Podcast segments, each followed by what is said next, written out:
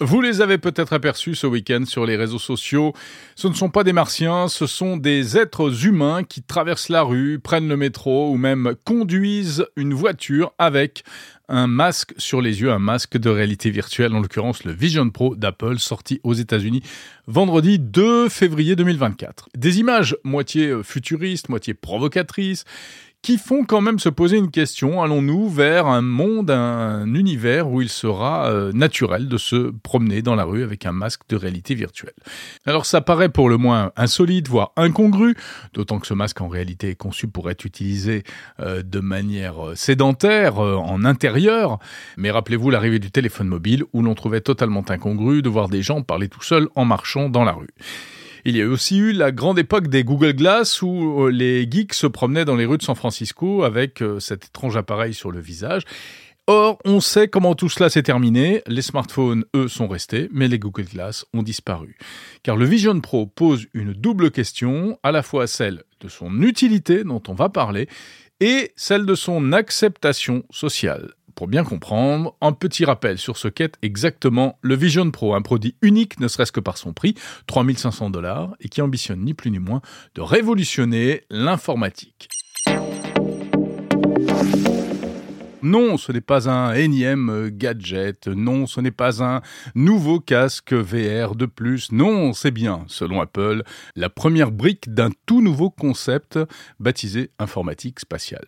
Alors rappelons de quoi il s'agit. En fait, c'est un casque de réalité augmentée caché dans un casque de réalité virtuelle. Je m'explique lorsqu'on le porte, on est enfermé devant des écrans de très haute qualité, mais euh, il est équipé de, caméras qui permet de continuer à voir le monde qui nous entoure, donc euh, comme si on avait de simples lunettes, en fait, on, voit à travers. Du coup, eh bien, les images viennent se superposer et flotter devant nos yeux, des menus, des widgets, des, écrans, comme si on avait plein d'écrans d'ordinateur face à soi.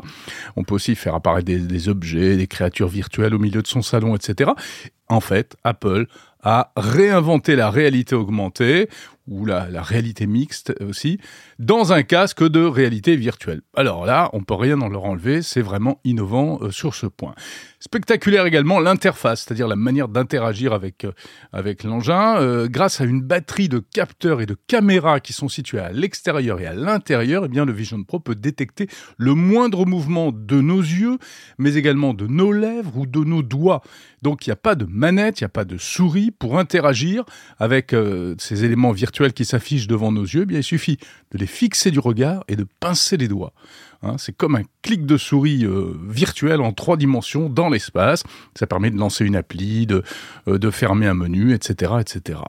Et là encore, il faut bien l'avouer, petite révolution, Apple réinvente l'interface homme-machine et crée une nouvelle manière d'interagir avec ces objets virtuels. Alors même si euh, d'autres avant lui avaient ouvert la voie, hein, comme le casque Oculus de Meta, qui également reconnaît les, mouvements des mains, mais euh, de manière euh, moins précise, il faut bien l'avouer.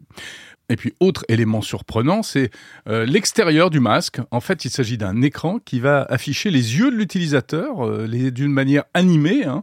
Euh, et donc, ça permet aux gens qui sont autour de ne pas avoir l'impression que la personne est complètement enfermée dans son truc. Et on peut continuer à se échanger des regards, se, converser, interagir, etc. là, c'est différent de ce que proposait par exemple Oculus. Hein. Quand quelqu'un porte un Oculus devant soi, ben, en fait, on on ne sait pas s'il nous voit ou pas, puisque euh, c'est complètement fermé. Bon, c'est donc une vraie merveille de technologie. Et Tim Cook, le patron, est donc euh, fier, il le dit partout sur les réseaux sociaux, enfin il fait le job aussi, hein. c'est un monstre de technologie, et il a félicité tous ses ingénieurs. Apple veut vraiment euh, en faire plus qu'un nouveau produit, un nouveau concept avec de nouveaux usages. Mais c'est là que euh, les choses sont peut-être pas aussi simples. Car quels usages, de quoi parle-t-on exactement? Et la question est de savoir si le Vision Pro arrivera véritablement à séduire au-delà de cet aspect spectaculaire. Est-ce qu'on va s'en servir pour regarder des films sur euh, bah, ce qui effectivement donne l'impression d'avoir un écran géant devant les yeux? Ça, on peut déjà le faire avec un Oculus et on peut pas dire que ce soit franchement l'application la plus utilisée. Est-ce qu'on va vraiment cuisiner ou passer l'aspirateur en suivant des, petits euh, objets virtuels dans l'espace, comme le montrent certaines vidéos promotionnelles, ou est-ce qu'on va travailler aller dans un super espace multi-écran qu'on ne pourrait pas avoir en vrai. C'est vrai que ça, c'est peut-être l'une des applications les plus prometteuses. D'ailleurs, d'où peut-être son nom, Vision Pro. Hein, c'est un casque qui a des visées plutôt professionnelles. La presse américaine, qui a pu tester le produit avant sa sortie, euh, est d'ailleurs assez mitigée. Le New York Times écrit C'est un produit impressionnant, mais on n'a aucune idée de qui va s'en servir et pourquoi faire. Et c'est bien ça le problème. Alors Apple se vante de proposer dès le lancement du casque euh, un million d'applications, dont 600 qui ont été développées spécialement pour le casque, et ce sont pas seulement des adaptations, il y a de tout, il y a des trucs pour euh, consulter des, regarder des films, il y a Netflix, MyCanal, euh, etc. Il y a des trucs de sport, il y a des, il y a du commerce aussi. Decathlon a fait une application pour le casque. Microsoft a adapté toute sa suite bureautique Office. Mais est-ce que cela permettra vraiment de convaincre les utilisateurs? Il faut pas oublier en plus quelques petits défauts que soulignent d'ores et déjà euh, les euh, premiers testeurs. D'abord, il est trop lourd ce casque, 600 grammes, même si c'est le plus petit du marché et même si une telle concentration de technologie dans un petit volume est une prouesse en 2024. Euh, l'autonomie est limitée, environ deux heures. La batterie externe qui est au bout d'un fil est encombrante. Et puis, si l'image est magnifique, elle reste quand même encore assez pixelisée, au point que par exemple que le clavier virtuel d'ordinateur qui apparaît est en réalité inutilisable. Il faut euh, mettre un, un véritable clavier si on veut se servir de cet appareil comme d'un ordinateur. En plus, petit détail, il faut à chaque fois qu'on l'installe refaire tous les réglages, le calibrage, euh, étalonner les caméras, etc. Et ça ne peut se faire que pour une seule personne, ce qui fait que le Vision Pro est un casque pour une personne. On ne pourra pas le passer à un ami comme ça très facilement. C'est un peu comme un smartphone. Si on lui passe, bah, il doit repartir à zéro. En conclusion, c'est un bijou de technologie qui vient de sortir aux États-Unis, mais c'est clairement une première itération, une première version. Certes, c'est un nouveau concept, mais Apple a-t-il raison d'aller dans cette voie? Tim Cook joue gros en termes d'image. Steve Jobs avait inventé l'iPhone, l'iPad, le Mac, etc. Tim Cook lui a inventé l'Apple Watch et aujourd'hui le Vision Pro. Est-il sur une bonne voie ou bien est-ce qu'il se plante complètement, faute de clairvoyance sur les usages et peut-être parce qu'il est aveuglé par la prouesse technologique? Alors voilà, ce sont toutes les questions qui se posent à propos du Vision Pro. Le Vision Pro est-il l'avenir de l'informatique ou bien une impasse technologique? Certains n'y croient pas vraiment, et c'est le cas notamment de cet ancien dirigeant d'Apple, ancien président d'Apple Monde, Marco Landi. Selon lui, Apple fait fausse route et ferait mieux de se concentrer sur un projet d'assistant intelligent. Marco Landi, interrogé pour Monde Numérique.